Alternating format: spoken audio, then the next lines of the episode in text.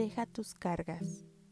Un hombre que conducía su camioneta por un camino rural vio a una mujer que llevaba una carga pesada, así que se detuvo y ofreció llevarla.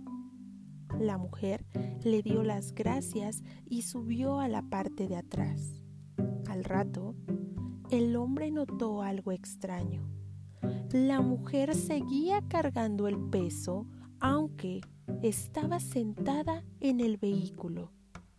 Asombrado, le rogó, Señora, por favor, deje la carga y descanse. Mi camioneta puede llevarla a usted y sus cosas. ¿Qué hacemos nosotros con las cargas de temor, preocupación y ansiedad que solemos acarrear al enfrentar los desafíos de la vida? En vez de descansar en el Señor, a veces nos comportamos como esa mujer. Jesús declaró, Venid a mí todos los que estéis trabajados y cargados, y yo os haré descansar. Mateo 11:28. Sin embargo, me he encontrado llevando cargas que debería dejarle a Él.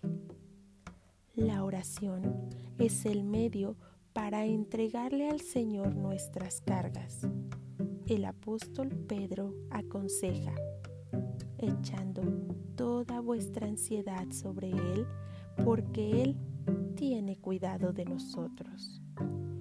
Cuando entendemos que el Señor se interesa por nosotros y aprendemos a confiar en Él, podemos descansar y relajarnos.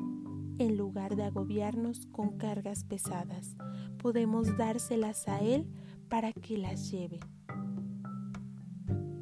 Señor, Estoy cansada. Aquí están mis cargas. Por favor, tómalas y llévalas por mí. La oración es el lugar donde las cargas cambian de hombro.